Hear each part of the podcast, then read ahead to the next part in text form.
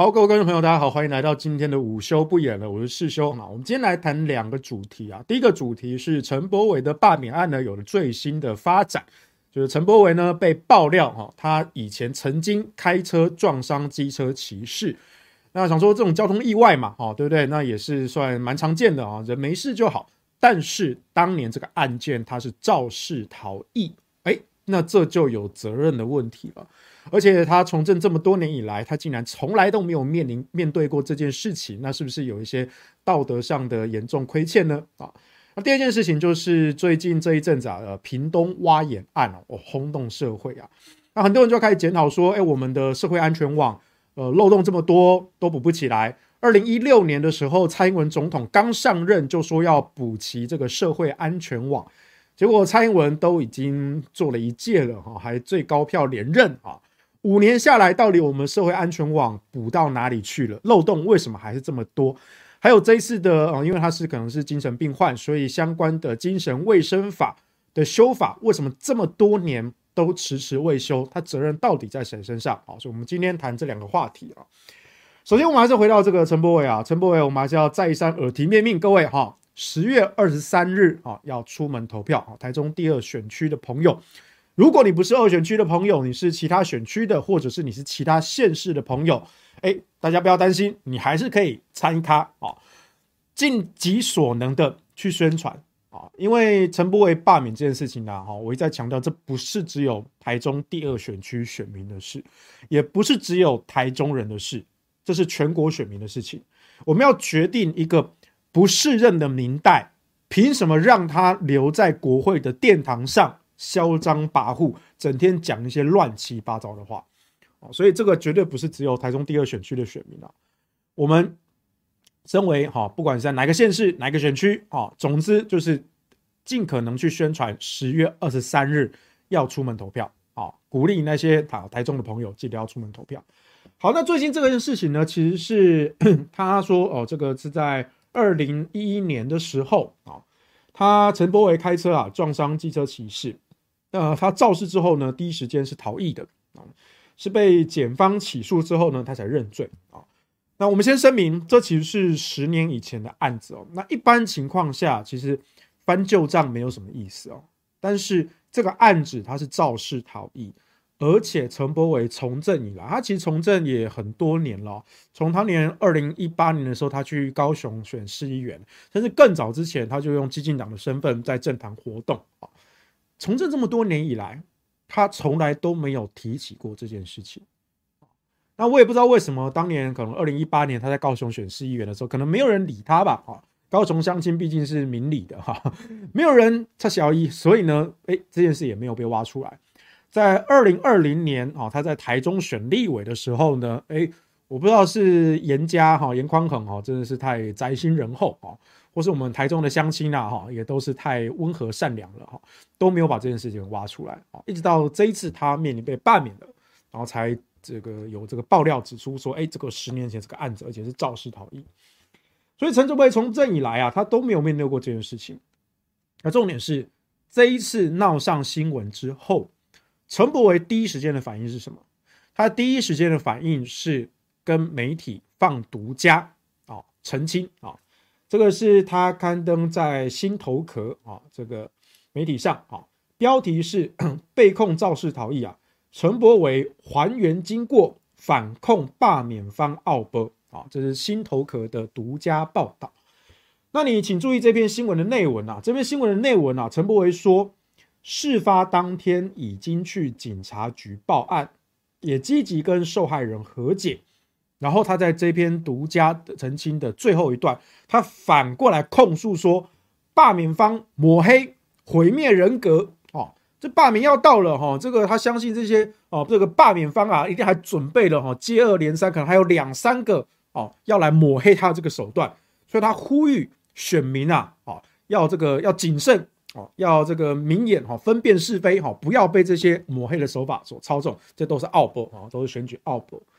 可是呢，这个反应其实很不恰当的，因为这个造逃事件呢，并不是罢免方提出来的啊，罢免方也是看新闻才知道啊啊，这件事情呢，其实是由媒体人哈，这个资深的记者黄阳明他揭露了，黄阳明他发文哦，他声明说他有名有姓，他不叫做罢免方，他也不叫做哦像翁达瑞这种用假名的那种假名的美国教授啊，不是，他有名有姓，都是用真名啊。那这件事情为什么你要把它推到罢免方身上呢？你说这是选举奥博，可是这个判决书就是历历在目啊，这是一件事实上哦一清二楚的存在，但是你从来都没有面对过。那我们今天就是请你给一个交代嘛，好，我们再讲一次，本身这些交通事故竟然没有闹出人命，虽然说当年的受害者其实呃也伤势其实还颇严重的，而且也有留下后遗症。当年受害者大概七十几岁吧，他十年后今天已经八十几岁了。啊，最近这几天呢，有媒体我看到是 TVBS 吧，好像有去采访这位十年前的哈这位伤者哈，他现在已经八十几岁了。他有留下一个严重的后遗症，他走路大概都不是很方便啊。所以这件事情为什么到今天陈柏伟都不敢面对啊？而且陈柏伟他在这篇独家澄清中哦，他说哦，他是当天有去警察局报案，也积极跟受害人和解，这是公北厂。你仔细看这个已经被揭露了这个判决书啊，他高雄地方法院的判决书。以及这份判决书里面呢，在后段他有附上高雄地检署的起诉书啊。那这份判决书里面记载啊，他记得很清楚哈。陈柏伟当天并不是主动到案，好，他是警察调阅道路监视器之后才循线查获，哦，是陈柏伟这个人。然后呢，是检察官起诉陈柏伟，陈柏伟才着急的想要去跟。被害人以及被害人的家属来谈和解啊，当然最后和解有谈成了，好像是用呃四十万新台币四十万元哈的和解哈，但是这个受害人呢，其实留下了严重的后遗症，他现在走路都不太方便哦，到至这十年后的今天都仍然有后遗症啊。那在高雄地方法院的判决书也清楚的记载哦，这个都可以查到，这个你在新闻上哦都可以循着这个判决书的这个字号去司法院的网站查这个裁判书哦。啊，很多人都不太清楚哦，因为我们比较守法律哈。大家其实可以到司法院的网站上查这些法院的裁判书啊，这些都是公开的啊。他只要是公开审理、公开判决的裁判书，在判决过后啊一段时间，他们整理之后，他们都会放在司法院的网站上公开公查询啊，所以这个都是可以查到的啊。那这份判决书里面就记载说，陈柏维驾车肇事致人受伤啊，而且他当天竟然没有下车查看。就驾车逃离现场，非常不负责任。他没有协助救护伤者，叫救护车报警，通通都没有做，或做其他适当之处置啊。那我看这个判决书里面有提到，这个受害人呐，他其实有严重的颅内出血啊，所以如果啊，如果不是这个在场现场的民众哦，有及时的叫救护车，有及时的报警，很有可能他就真的会变成一股。呃，命案的啊，就不是就不只是留下后遗症了，可能人就就没了啊。那陈柏维这个在判决书里面也说啊，他没有留下自身的姓名、联络电话或联络方式，他就直接驾车逃逸的啊。他增加了告诉人伤害真据之危险跟事后求偿之困难，而且有碍于肇事者身份之追查啊。如果不是警察调阅道路监视器，如果不是这个监视器刚刚好有拍到陈柏惟的车牌号码。哎，他搞不好就逍遥法外了，而且搞不好哎还闹出人命了哈。我们所幸这个伤者是有救回来啊，否则话一条人命，而且凶手逍遥法外啊。所以这个是为什么肇事逃逸跟交通事故这是完全不能够直接相提并论的啊。肇事逃逸是非常非常严重的一件事，在道德上有严重的亏欠啊。所以法官最后说啊，这个犯罪情节非轻，且被害人所受之伤势颇为严重。因此做出有罪的判决啊，即便你已经跟呃被害人的家属啊用新台币四十万元达成了和解，但是法官仍然认为说这个犯罪啊情节实在是不是轻微的，而且这个受害人的伤势啊很严重啊，所以我还是判你有罪啊。他当然啦，这个他当初跟被害人和解这件事情呢，在法官在量刑上还是有多少有考量的啦啊。那法官最后有判缓刑两年啦，所以两年之后呢？哎，陈柏惟他没有入监服刑啊，那两年之后也就也就就就不需要入监服刑了啊。好，那这件事情其实也在陈柏伟这个独家报道出来之后呢，其实有非常多的网友发现了这个事情的蹊跷啊，就说：“哎，你是被巡线查获耶，你不是主动到案呢？你说什么？你有进去警察局报案，你根本就公北产啊！所以呢，这个陈柏伟啊，他稍后在脸书的发文版本啊，他就偷偷的把说法给改了啊。他说什么呢？哈，他说他变成这样子啊，警方通知到案后，过程完全配合。”事后也积极和对方和解啊！什么叫警方通知到案后？就是警方看了道路监视器，查获车牌号码，循线追查，抓到你之后，你才所谓的积极配合。还有什么叫做事后积极跟对方和解？是检察官起诉了，你眼看被抓到了，要被判有罪了，你才赶快去跟被害者家属说：“哎，那不然这样好了，我们四十万和解这样子哦。”那在法院上、法庭上可不可以哦，争取那个刑度哈比较轻一点，或是能够判缓刑之类的？你从头到尾就是被抓包嘛！如果不是被抓到，你根本就是想要逍遥法外嘛，对不对？哦，所以我觉得这个陈柏惟啊，真的是非常的要不得哦。但是最好笑的是啊，底下一大群民进党的在那边送暖，哦，真的是非常的温暖、温馨呐。我们来看看有谁啊？哈，这个在大家在陈柏惟那边。脸书下面啊，其实我我非常推荐你可以去陈柏惟那篇脸书贴文下面朝圣一下，哈，非常的精彩，一整排的蓝勾勾啊，哈，一整排啊，全部都是民进党的政治人物啊，哈，从官方到侧翼啊，哈全部都来了，哈，我们稍微点几个名啊，来来，今天来报菜名啊，来这个午午休点名哈，来，首先我们看到这个是老爸是深绿导演柯一正啊的这个他儿子啊柯宇伦啊，他说勇于承担，柏惟加油啊。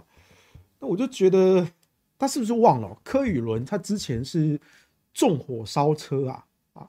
你一个纵火烧车的凶手，你跟这边喊加油，这是不是有点地狱啊？对不对？纵火烧车犯过来喊加油，哇！这个这根本就是火上加油，提油救火啊！然后再来看还有谁啊？嗯，民进党议员张家安啊，他也喊加油。张家安这个哦。他这个是台中市大肚区的啊，也是台中第二选区，也是陈柏惟那一区的啊，所以你可以看到，哎，也就是民进党哦，在地的民进党议员准备要力保陈柏惟了啊。那我们继续看还有谁哈？这个哎，民进党高雄市议员哈，哎，虽然他是台中市立委啊，但是他之前在高雄选过议员嘛，他跟民进党关系也很好啊，所以呢，高雄市议员也参战了哈，包括这个高敏玲啊、黄杰啊。林志宏啊，哦，这个都是高雄市议员呐，哦，都很有名的，都来了啊，都来喊加油、送温暖、送温馨呐，哦，还有谁呢？诶，实力退辅会议员曾文学，哈，以前时代力量的，后来无党籍啊，啊，这些时代力量退党的啊，基本上你们都知道，就跟民进党混在一挂的嘛，表面上是无党籍啦，但其实他就只差一张民进党的党证，然后都是跟民进党一挂的啊，那大多数可能都是蔡英文的啊英系的侧翼啦，啊。然后还有这个民进党正二代立委赖品妤，啊，那跟曾文学这个是情侣党啊，好，双剑合璧挺赵桃，这个太厉害了，好。然后说到这个民进党立委呢，哦，我们来再来看看哦，还有民进党小英男孩立委洪申翰，民进党海派指定立委林楚茵，民进党莱猪阿姨立委吴思瑶，哇，三大代表性立委都到齐了，好，小英男孩挺赵桃。海派指定挺赵桃，莱猪阿姨挺赵桃，好，赵氏逃逸，赵氏逃逸就是民进党的党魂，全党挺赵桃啊。还有谁呢？我们来看哦，民进党新潮流的也没有缺席啊。新潮流双黄，好，黄国书跟黄守达，好，这两位我记得都是新潮流的，好，也都来挺赵桃。还有呢，常常被误认为哦，反正我很闲的钟嘉宾啊。呃，据我所知，钟嘉宾跟钟家波应该是没有亲戚关系哦，因为只是巧合哈，名字差一个字而已哈。呃，嘉宾委员我也认识啊，不好意思讲了坏话哈。但是你来这边凑什么热闹啊？嘉宾委员，你来这边凑什么热闹啊？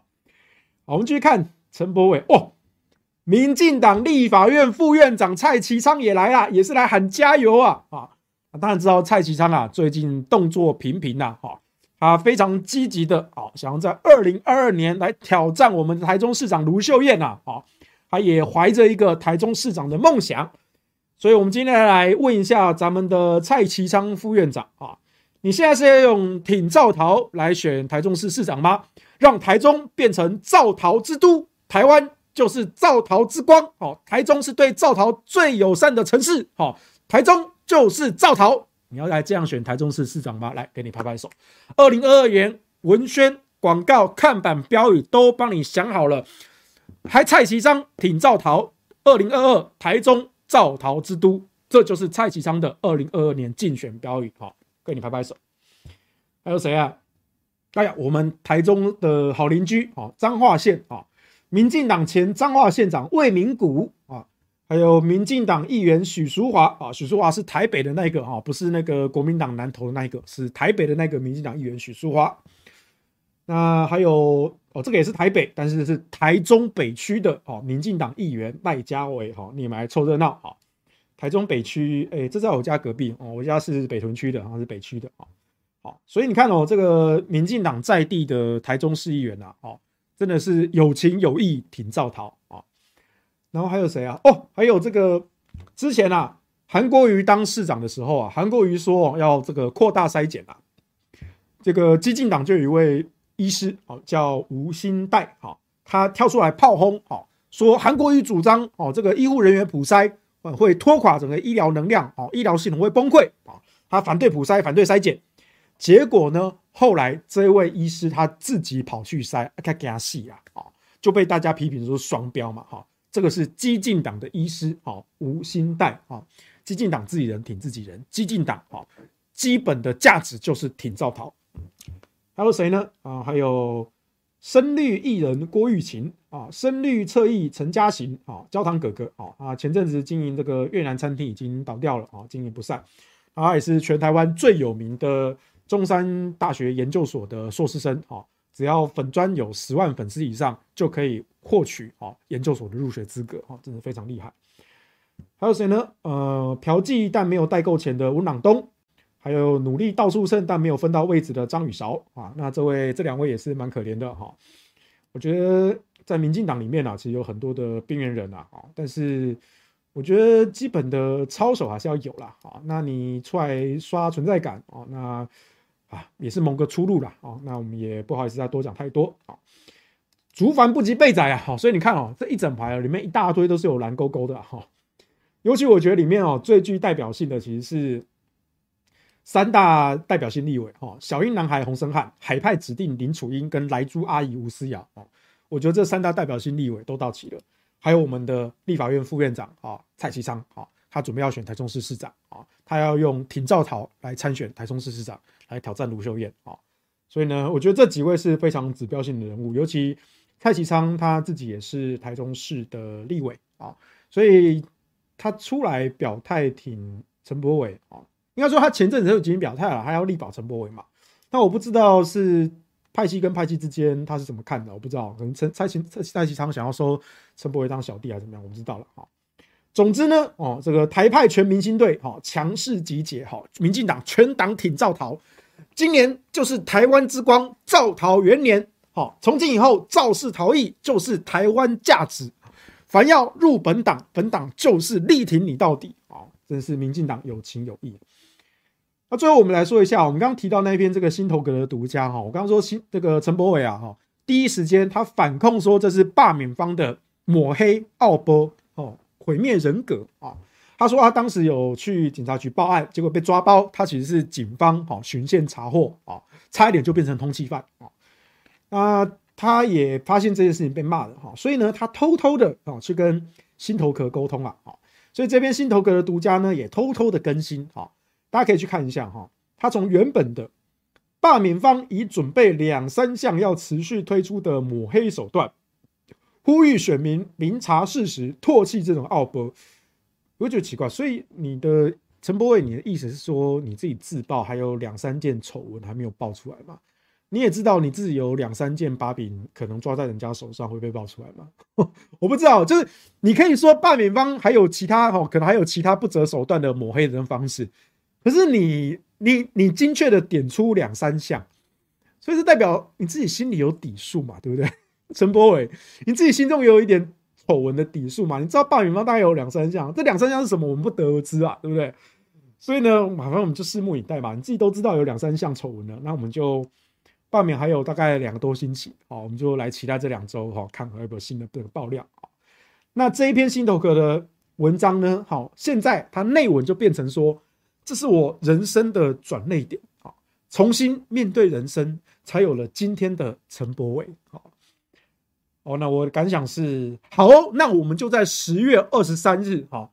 让陈柏惟有再一次的人生转捩点，好，出门投下罢免票，好，一定要力挺，好，让陈柏惟当选台中市民，啊，就跟桃园市民王浩宇一样。欸，不过王浩宇现在好像搬到台东去了，哈，王浩宇现在到底还算不算桃园市民呢？我不知道，他这最近好像都在台东，哈。所以我觉得这件事情呢，其实我说真的，其实你过去哦犯下这些事情啊，那如果你坦诚面对，我觉得。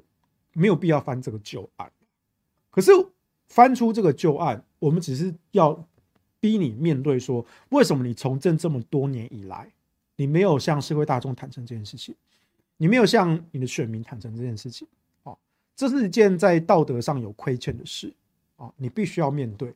如果你坦诚的面对，啊，你诚实的告诉大家，啊，其实大家会给你机会。那最近这几天呢，也有很多人把。韩国瑜当年这个事件啊，来相比啊，韩国瑜在也是十几二十年前啊，曾经有呃交通事故啊，有撞死人啊，对方是有死亡的，可是呢，韩国瑜没有造逃哦，他非常积极的留下来处理面对啊，而且跟受害人家属达成和解啊，所以交通意外这种东西，这个天有不测风云，人有旦夕祸福啊，我也不是说哎，你真的意外出了事，你又不是故意杀人啊。我们真的相信你出了意是意外疏失所造成的，不管是韩国瑜也好，还是陈柏惟也好。可是这两个人在面对事故发生之后，他们的处理的态度完全不一样。韩国瑜是留在现场，然后面对司法，而且去补偿受害人的家属，所以他当年也达成了和解啊，也被判缓刑啊。那后来他这个这个在立委任职期间，其实这件事情。大家都知道，可是因为他当年坦然的面对，所以这个对他的政治的生涯并没有伤害。甚至后来哈，他淡出政坛多年之后，二零一八年重新参选高雄市市长。那过程中其实也有民进党的把这件事情翻出来啊，哦，说你当年曾经撞死过人，可是韩国瑜也说他坦然的面对啊，他至今仍然心中是有这个愧疚的啊，他当年就是也是没有逃，就真的是面对了。所以，其实，在整个高雄市长的选举里面，韩国瑜当年因为交通意外啊发生这个不幸的事故，并没有对他起太大的伤杀伤的这个作用。但陈柏惟不一样，第一个，陈柏惟从来都没有面对过这件事情，他没有面对过社会大众对他这件事情的检视。第二，在这件事情最近被爆料出来之后，他第一时间的反应竟然仍然是逃避责任，而且他公然的说谎。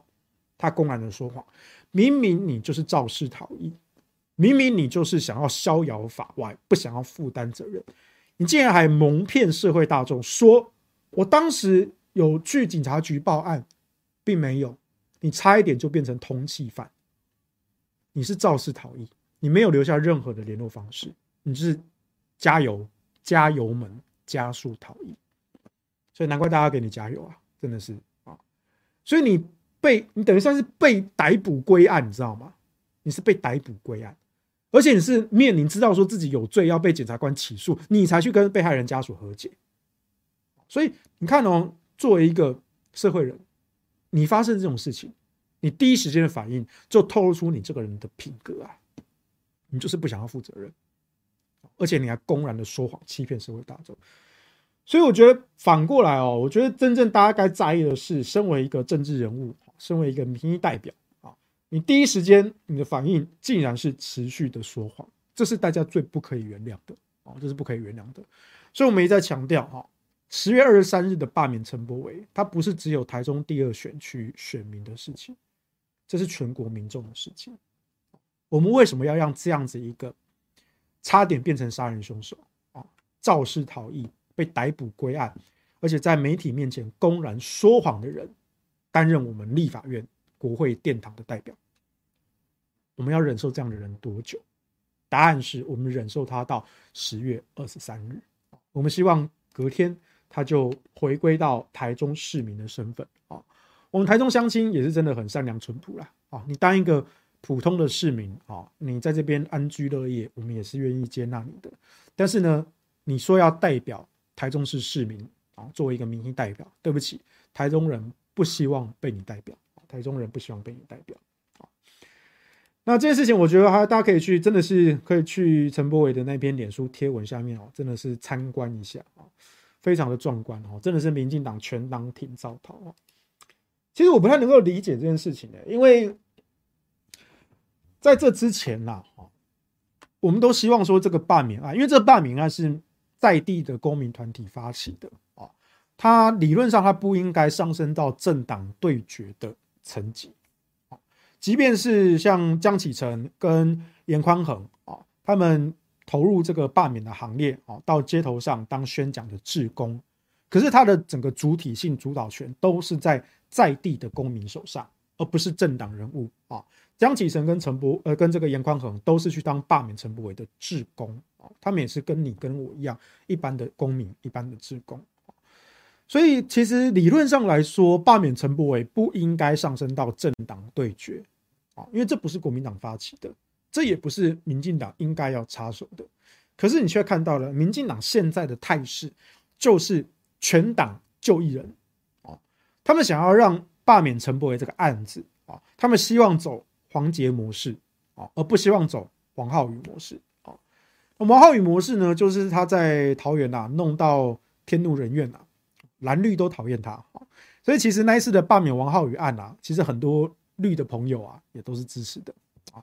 那你看民进党哈是直接切，而且哦，王浩宇是有加入民进党党籍的哦，黄杰没有，陈那个陈柏伟也是激进党的哦，啊，所以这个王浩宇可能是有点吃味，对不对？哈，明明入了民进党，领了正式的党证，结果呢，面临被罢免的时候呢，没人被来救，为什么？因为你做人太失败。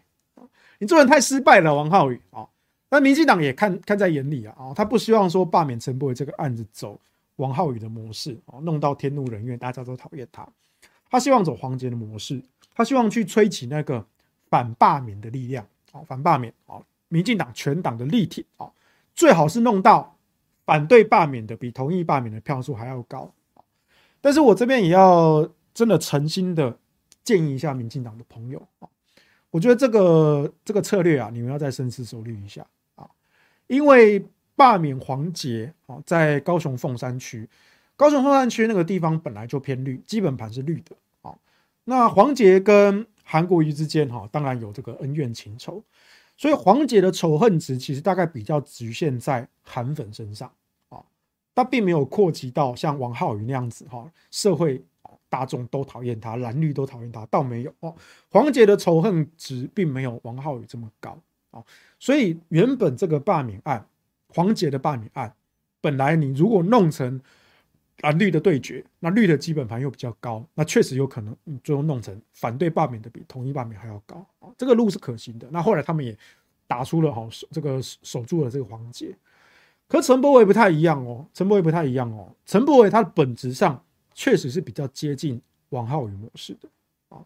那你现在要思考的是，民进党你现在动用全党之力，你想要用硬扭的方式，把王浩宇模式硬扭成黄杰模式，你扭得过来吗？你不要这个这个，反而是加油添醋啊！哈，这个加柴添火啊！现在啊，大家都非常担心投票率的问题，结果你现在民进党一介入，全党护一人。而且现在爆出这个啊造逃事件，你竟然还是全党挺造逃，这个对社会观感是非常非常伤的，尤其是是在当地的陈柏惟后援会的群主啊啊，其实这个新闻媒体也有揭露嘛，哈，有那个赖群主的截图都出来了。原本陈柏惟后援会这些都是陈柏惟的支持者哦，都是陈柏惟的铁粉哦，之前。哦，这个江启臣、严宽恒都下去了，他们也是要炒作说，哦，就是国民党要复仇啊，都是国民党哦，就发起了什么的，哦，他们就也是要准备要战斗的这个态势。结果呢，这一次造逃事件被爆料出来之后，连陈柏惟后援会的这个粉粉丝群啊都崩溃，很多人退群了。我说，我在外要要相信你。那你现在背叛我们的期待啊！你当年造逃，你不敢面对，你现在还攻北厂，对不对？枉费我这么相信你，所以连陈柏惟后援会的这些铁粉，连他们都崩溃了，连他们都退群了。所以我，我真心诚意的建议民进党，你们再思考一下，你们真的要全党下去陪葬吗？你如果不下去，那陈柏惟这个罢免案，陈柏惟被罢掉。台中第二选区补选立委，蓝绿大家来竞争嘛，对不对？你你以为罢免掉陈柏惟之后，大家一定会选严宽恒吗？我觉得不至于嘛，对不对？所以你看严宽恒他也很低调啊，他也没有要谈补选的事情啊，他就只是单纯的跟大家表示说，我们台中海线，我们二选区的选民，我们要什么样的民意代表？那严宽恒他就做一个自贡去投入，所以。外界哦，民进党那边再贴他什么标签，说哦，严宽宏就要重回立法院呐、啊，他就是要把陈柏惟罢免掉啊，去占那个位置啊。我告诉你，严宽宏没有缺这个位置，好吗？严宽宏也当过立委啊，对不对？严宽宏他其实自己他没有缺这个位置，但他真的这几年他看到台中海线的乡亲哦，他选出这样一个立委，那也没有为在地乡亲做事，然后整天在国会殿堂上胡说八道、炒新闻、闹笑话。台中人真的看不下去，啊，所以陈柏伟被罢免掉之后，我觉得就是你蓝绿就是派人补选，公平竞争嘛。难道你民进党全党在台中二选区，你派不出一个像样的人吗？我要强调哦，二选区的选民其实很愿意给蓝绿政党机会的。二零二零年就是最好的例子啊！你说陈柏惟这样一个人，他二零一八年去高雄选议员。没有人要理他。二零二零年到台中二选区选立委，一个空降的一个新人，然后也没有什么，没有什么明确的一些一些攻击成就都没有，就是一个政治边缘人。可是他年轻，然后看起来蛮有冲劲的，所以二选区的选民就说：好，那我们就换个人做做看。所以就让他当了二选区的立委民意代表。所以你看，二选区的选民是很愿意给新人机会的，很愿意给年轻人机会的。所以，难道你民进党你整个大乌龙地区，你派不出一个像样的人吗？你们在地的议员在干什么？对不对？或是你不要找议员啊，你真的找一个哦，形象清新的素人也好，空降也好，对不对？我们台中人没有再分什么蓝绿哦，你自己看哦，台中市长哈。你从胡志强到林佳龙到卢秀燕，哦然后还有中间的几次哦，这个总统大选哦，二零一六年的、二零二零年的，台中市民真的没有再跟你分蓝绿，你就看那个每次的选举哈，每两年一次交错，对不对？市长的选举、总统的选举，台中市民这边的开出来的票，蓝绿蓝绿都有啊，对，蓝绿蓝绿交替啊，所以我真的很诚心、真心诚意的劝民进党的朋友。你们好好想一想，你们要不要全党为了一个人陪葬啊？这会关系到你们二零二二年的台中市的市长跟台中市的市议员的选举哦。真的，我们完全就是从政治角度来看，尤其是蔡其昌，蔡其昌，你之前喊出好，你就是要力保陈柏伟，好，我不知道是你想要收他当小弟还是怎么样，我不知道啦。可是你如果要这么积极的挑战二零二二年的台中市市长，那我也很诚心的劝你，你现在要跟着陈柏惟陪葬吗？好，我觉得啦，民进党说要推立委跟议员的人选，我觉得民进党是推得出人的啦。哦，可是你说民进党要推要挑战卢秀燕市长的这个人选，我觉得可能还不多。那蔡其昌可能是一个啊，但是蔡其昌你的政治前途就要毁在陈柏惟手上嘛。啊，所以我们真的希望啊，蔡其昌啊，你回去好好想一想啊，回去好好想一想。那这个是陈柏惟的事情啊，我是真觉得很无奈了啊！看到底下一整排的蓝勾勾啊，全部都是民进党的这些人，我真的觉得非常的讽刺，非常的好笑，非常的悲哀。那第二件事情呢，我们来讲一下那个屏东挖眼案啊。屏东挖眼案这件事情呢，我觉得讲起来比较沉重了哈。那过去这一段时间以来哈，那社会上舆论也是非常的哗然。因为这真的是骇人听闻啊！他起因是一个 超商的一个店员哦，然后有一天他哦突然被一个哦壮年的男子哦闯进来，然后就没有理由的哦就被就被这个壮年男子攻击啊，而且这个他攻击的手段还十分的凶残啊，拼命攻击对方的眼睛啊，还还想要把人家的眼睛挖出来啊，所以这位店员呢，他伤势非常的严重啊，甚至有失明的可能啊。但是现在因为这个长庚医院的救助啊，他。啊，视力算是啊，算是恢复了哈，但应该是会有些影响啦。我觉得还不确定，因为都还在观察之中哈。但至少至少不会失明啊，我觉得这是不幸中的大幸啊。啊，可这个事情很骇人听闻啊，因为这一位这个攻击店员这个凶手啊，他其实在当地有多次伤害的前科，所以在地的乡亲就问一个问题啊：为什么这种人没有被管束好，为什么他可以一而再、再而三的跑出来伤害这些无辜的老百姓？那我们的社会安全网到底到了哪里？我们的精神卫生法啊，到底为什么这么多年没有修正？老百姓要安居乐业，就这么困难吗？哦，您在超商打个工，好当个店员，你都要提心吊胆，会不会突然被一个人闯进来，然后眼睛就被他挖掉了？对不对？没有人能够承受这样子的恐惧。啊，这真的，如果你当，如果你是当事人的哈，你遇到这样子的攻击，我觉得那真的是会一一辈子留下阴影的，哦，真的会留下 PTSD 啊，哦，创伤性压力症候群啊。所以我们要今天要问的是，这个社会安全网，从二零一六年蔡英文在竞选总统的时候，他就提出来了啊，二零一六年的时候，二零一六年蔡英文当选总统，他在就职的典礼上，他的致辞之中也提到了啊。他必须要强化社会安全网啊，包括像过去这么多年来，其实台湾社会啊，但每隔几年也会发生过类似的不幸的案件啊。所以蔡英文在二零一六年就职总统的时候，他就有说要强化社会安全网。在二零二零年蔡英文连任就职总统的致辞之中，他也再一次的提到强化社会安全网。但我们要问，你都已经连任了，你已经做了五年的总统了。请问我们的社会安全网补到哪里去了？进度是零，进度是零，这个是我非常不能够接受。那当然最近这几天啊，因为这个屏东挖眼案啊，所以在立法院啊，有一些立委也跳出来说要修法。但是呢，我我觉得啦，哈，就我个人看法，我觉得这个也是立委怠惰，这是我们的立法院怠惰，无分蓝绿，我觉得蓝绿都有一份责任。从当年的小灯泡的案件，好，到甚至到更早的什么，就是这种儿童受害的一些案件，其实，在台湾每隔几年都会出现啊。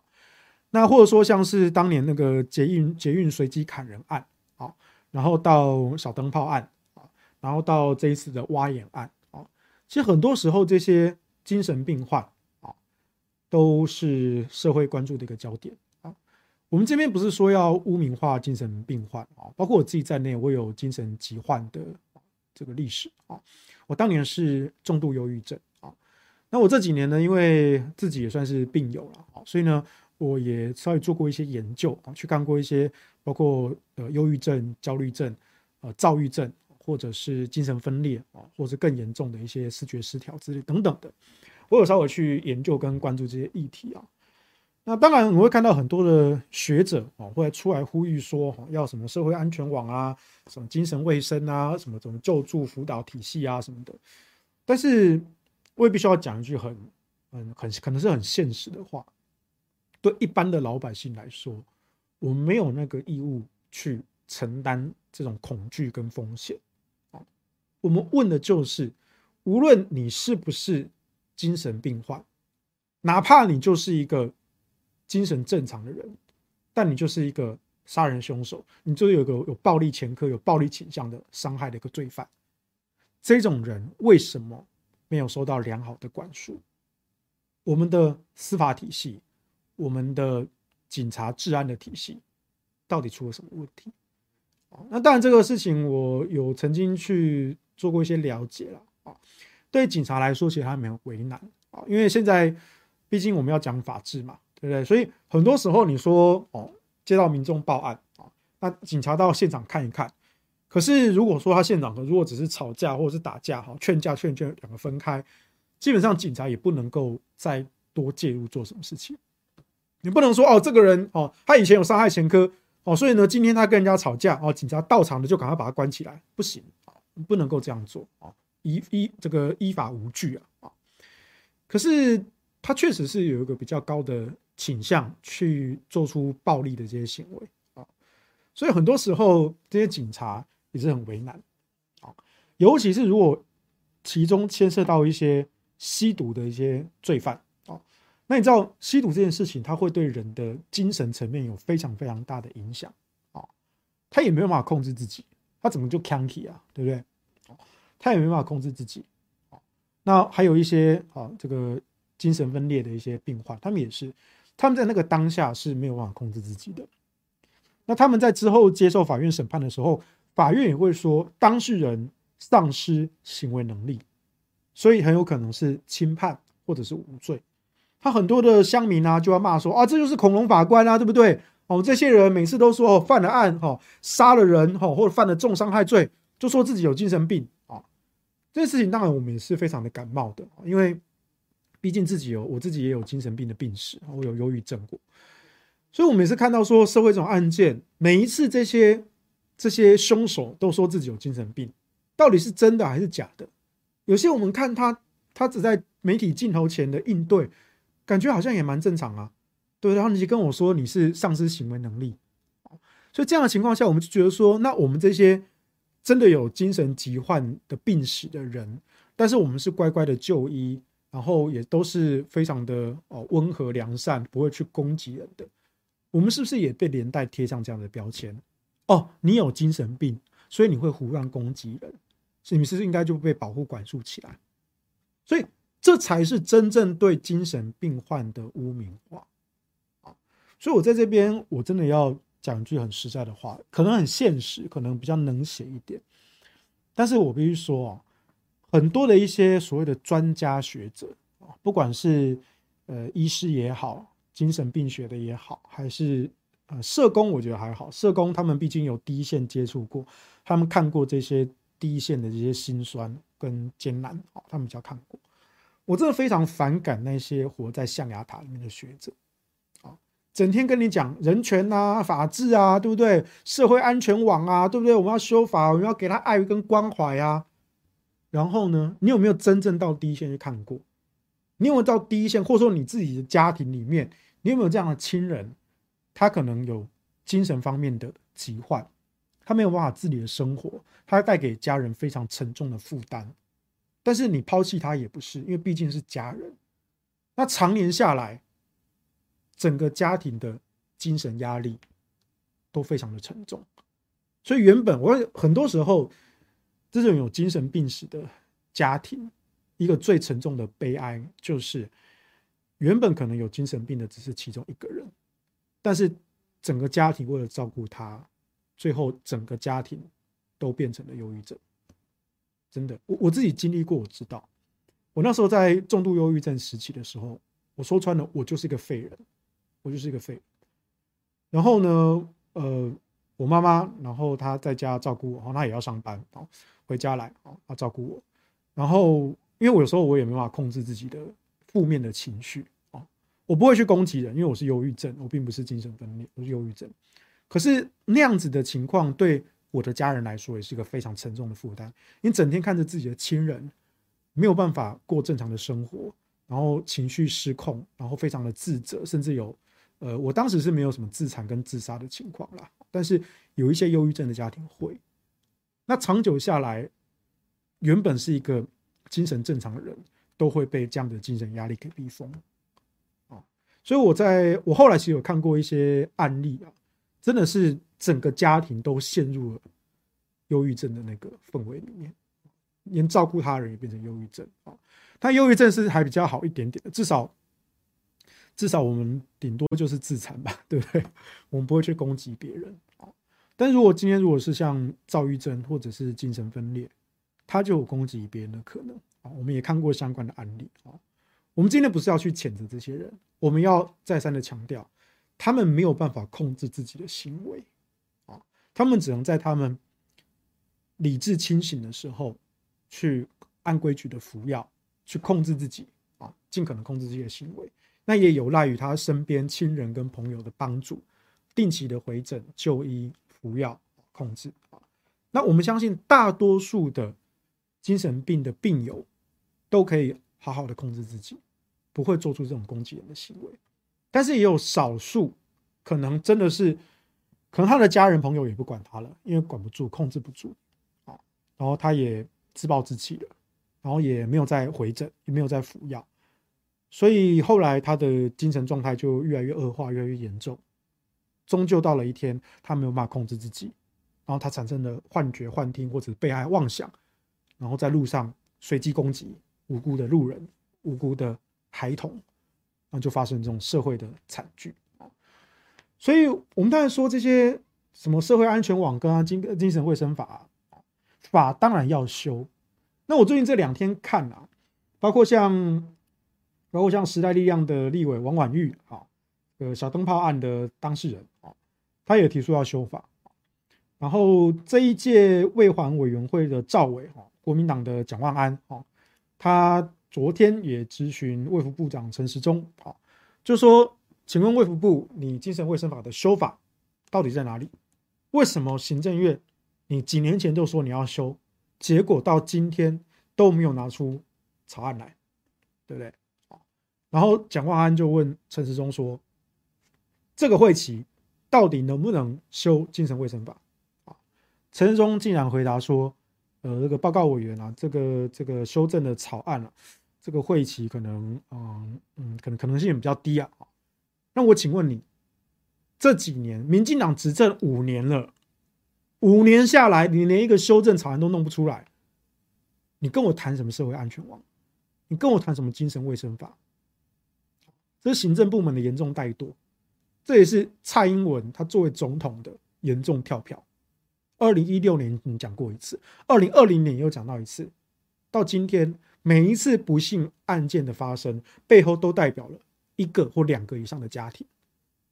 但是你蔡英文总统，你从来没有为这件事负过责任。讲完了行政部门，我这边也要讲一下立法部门。立法院的说法是，因为这几年来。行政院都没有提出修法的版本，所以即便即便朝野两党立法院哦个别的委员有提出一些修法的草案版本，也都被搁置哦，也都没有审。这个理由我不太能够接受，这个理由我不太能够接受。正常的修法程序确实是行政院提出修法的版本啊，因为行政部门提出的修法版本，通常他考虑的会比较。全面啊，他会征集各部门的意见，会邀请各方的专家学者啊，所以通常行政部门提出的草案修正版本会比较全面啊，比较不会有偏颇的这个修法。那送到立法院去，跟立法院这些个别的委员或党团提出的对案，去一个个条文做对照啊，去协调、去协商、去修正啊。可是这不代表行政院没有提行政院版，立法院就修不了法。我们历史上，我们有很多条法律，其实是立法院提出立法院的版本，然后就进行修法、三读通过的。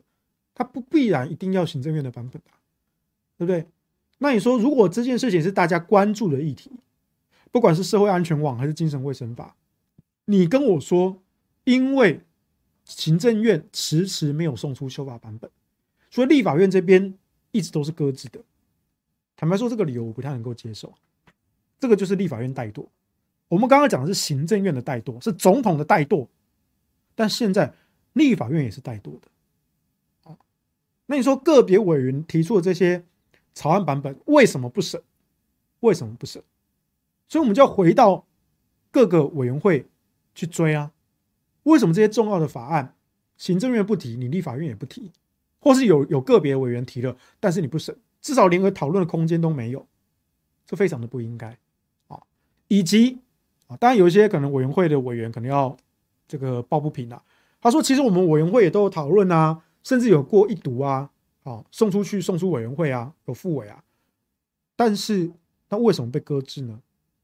如果不是委个别委员会去搁置，那就是院会搁置喽。那院会搁置，那我们就要来问一下，请问？从二零一六年以来，立法院过半的最大党是哪一党？是民进党啊！你都已经完全执政五年了，你不要跟我说国民党在那边挡什么法案哦。民进党想要过的法案，哪一个过不了的啊？包括电业法也好，还是公投脱钩大选也好，还是年金改革也好，还是吃来猪也好，请问哪一个民进党想过的过不了？还有陈柏伟也在那边在那边屁说什么？哦，他其实都有提案呐、啊，对不对？哦，那个立法院评鉴哦，说他零提案，这是抹黑，他其实都有提案啊。你卖骗笑，你就是没提案嘛。他说都是国民党在挡啊，对不对？哦，就是他他要抗中保台啊，啊，国民党就是中共同路人啊，都在挡他的提案啊。你卖骗笑了。立法院多数是哪个党啊？是民进党啊。民进党想要过的法案，哪一个过不了啊？你今天跟我说陈柏惟，你今天跟我说是国民党挡你的法案，国民党挡得了你的法案哦？如果民进党要你的法案过，国民党是挡得了你的法案吗？你也帮帮忙，这种瞎话就别讲了哦！你真的以为大家都不知道说立法院的多数党是民进党吗？而且还是过半哦，哦，都还不是相对多数哦，我不需要跟他党协商哦，我直接就可以碾压式的表决哦，哪一个过不了？我们再回到精神卫生法。立法院提的版本，你个别的委员会哦，那这个委员会应该是卫环委员会管的。卫环卫环委员会历届的招委，你确实我有查到一些记录，他们确实有排公听会哦，有排审查哦，有曾经一读过，好送出委员会。那为什么二读三读被卡住了呢？不就是院会吗？或者是月会前的党团协商啊？那如果你扯到了党团，那请问最大党是哪一党？党团协商了不起，冻结一个月啊，一个月之后造审啊。民进党想要过的法案哪一个过不了？所以追根究底，民主政治就是责任政治啊，请你们负责啊！你们都是国会最大党了，你们都是完全执政了，这么多年没有修正该修正的法案，是你民进党党团要负责。所以我请各位啊，帮我做一个功课，从今开始啊。你就去立法院网站上，把卫环委员会民进党的立委一个一个抓出来，一个一个点出来。尤其如果他是你们家选区的，更好。你就每一天去他寄信给他，打电话给他都可以，或是去他的脸书上面留言都可以。你就直问他，委员，你是卫环委员会的，为什么五年了，精神卫生法不修？为什么被挡住了？为什么被卡关了？为什么被送出委员会之后，在院会迟迟没有办法审？为什么？